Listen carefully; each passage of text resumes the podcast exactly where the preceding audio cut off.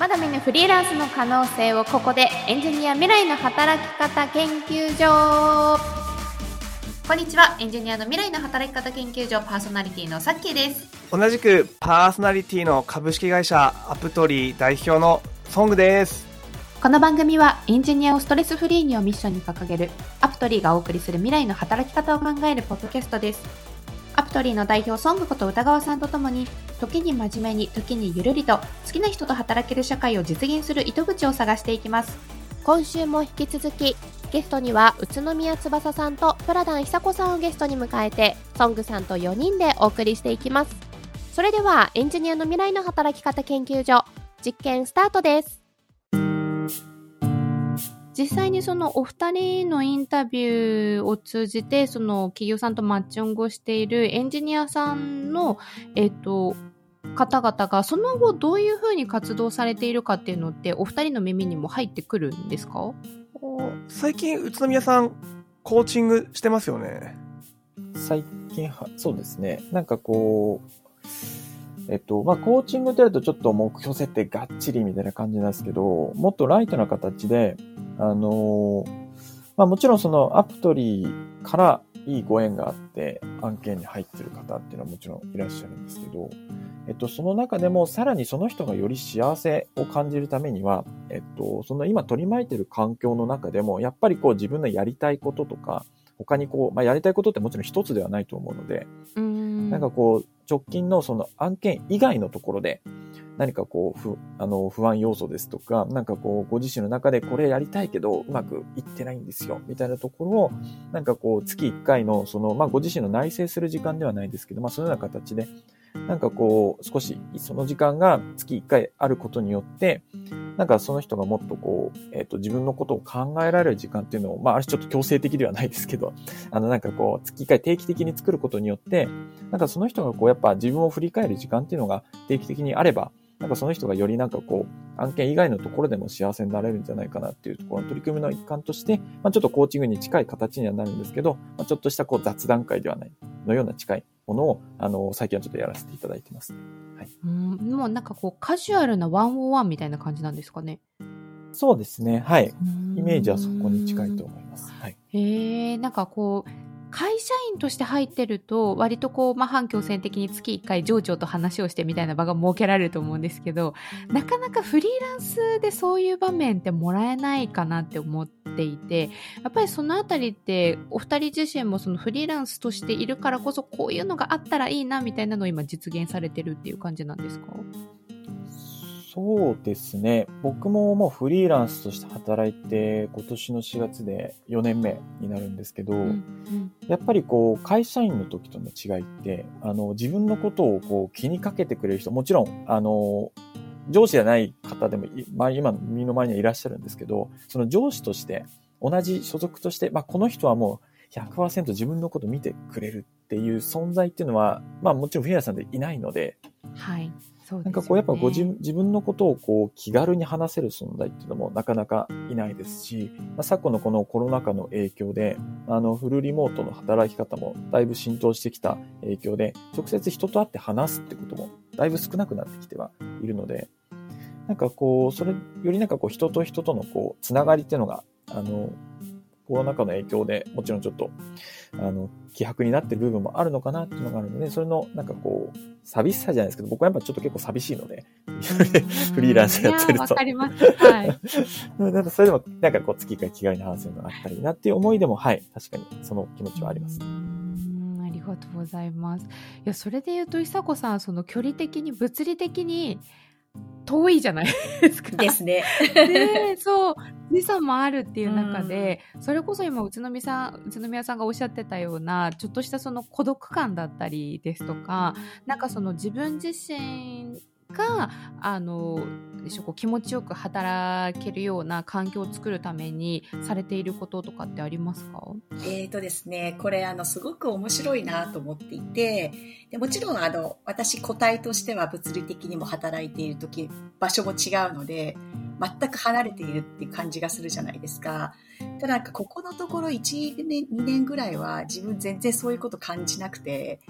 で、でへー。でそこで何が起こったかっていうと、結構あの、私自身のアウェアネスが高まっていったプロセスだったんですね。これ何かというと、自分が見えてなかった部分がかなり見えるようになってきていて、でこの自分がその例えばビジョンに共感しているアプトリーの中の一部である自分が全体の一部であるっていうことをなんか感じられることができる状態になっているので、まあ、別にあの物理的には一人なんですけどなんかつながりを自分で勝手に感じながらこの中のこの部分が私でその全体の中の一部だよねっていうところを感じることができるようになってるのでなんか逆にこう孤独みたいなのは感じない。なのでそれをそのそうあのそれぞれのそのフリーランスの方たち今アプトリー所属されている方たちにも感じていただきたいなと思っていてでやっぱそのためにはお互いを知るっていうことも大切ですしあのそのメンバーがどういうメンバーがいてでそのどういうメンバーがこのビジョンのどの部分でどう関わってるのかそして自分はどう関わってるのかみたいなのが見えるとなんか全体の一部って感じられることができるので結構なんかそれは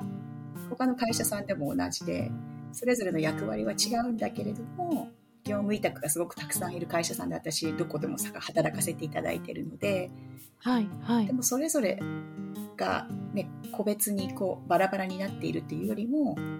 ちょっと密にコミュニケーションそれぞれのそうワンのワンみたいなことをやりながらあなた何やってるの？私こうやってるのって私ここ苦手なの？ああなたそこ得意なの？みたいなところをどんどん見える化していくとなんか勝手にこうああこの会社の一部なんだな自分みたいなことを感じられることができるっていうのは最近富に感じることができているかなというのはあるんですけど。うん、あ面白いですね。なんかこう結構なんでしょう環境のせいにしてしまう方もいらっしゃると思うんですよ。そのいい悪いではなくて、あの、今環境がこうだからって言って、でも、こうなんかお二人の話を聞いてるとそうではなくて、その自分自身のその、あのまあ、経験からもあると思うんですが、まあ、マインドというかその考え方思考みたいなところをまあ内省されていって自分自身がより生きやすい働きやすいその生き方というか考え方っていうのをご自身でこうクリエイトしているような感じがするなって思うんですけどそのなんかソングさんもそうですけどアプトリーの方ってみんな素敵な方が多いじゃないですか。でななんでそれが実現できてるのかなと思っていてそのなんでしょうまあサービスのもともと根底にある思いに共感をしているメンバーだからその、まあ、100%全部共感ではなくてもなんかこう軸となるところが一緒っていうのはもちろんあるんだと思うんですけれどもまたなんかそことは別になんか今そのアプトリーでそのの一員として全体の一員として働いている自分ってこういうかんなんかこんな環境だから今自分自身が働きやすい生きやすいって感じられてるんだろうなみたいなのがもしあればちょっと聞いてみたいなって思うんですけどこの辺りは宇都宮さん久子さんいかがですか？そうですね。えっとまあやっぱりあの自分の本質に向き合え、ある程度でも100%ではないと思うんですけど、自分がこう求めることとか、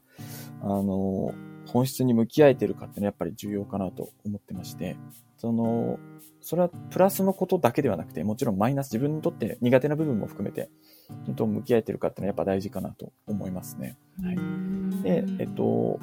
まあそのいい意味で割り切るっていうのは結構僕は大事にしてまして、なんかこう、まあ無理したら必ずその無理した分は自分に返ってくると思ってますし、あの、無理してやったことって大体その、あの、周りの人にもあんまりいい影響がやっぱ起きなかったりするので、そうですね。自分の力量を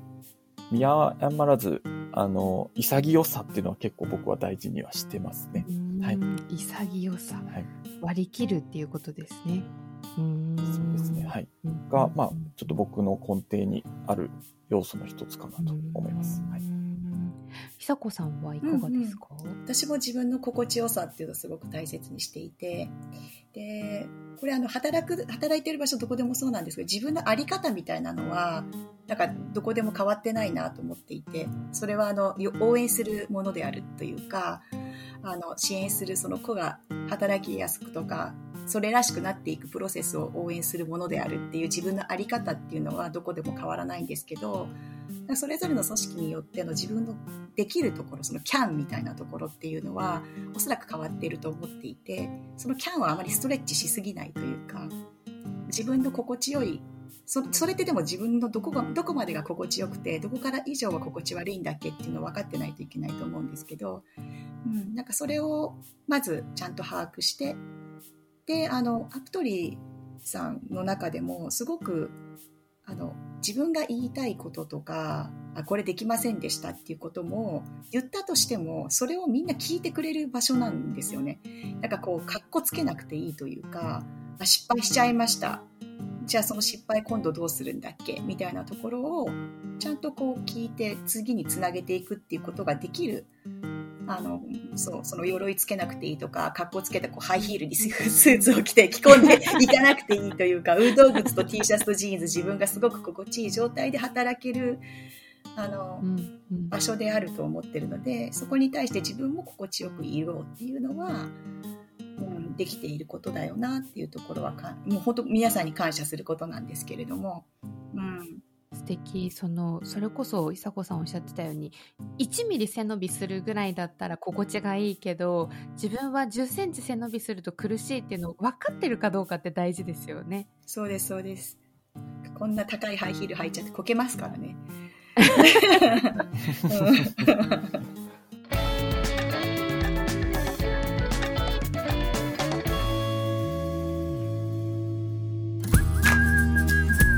アプトリーでは共感採用という手法で企業とマッチングし、お仕事を引き受けてくれるエンジニアの方々を大募集。リモートで働きたい、好きな人と好きな場所で働きたいというエンジニアの方は、カタカナアプトリーで今すぐ検索。まずはホームページをご覧ください。また、一緒に好きな人と働ける社会を実現してくれる仲間も随時募集中です。こちらもご応募お待ちしております。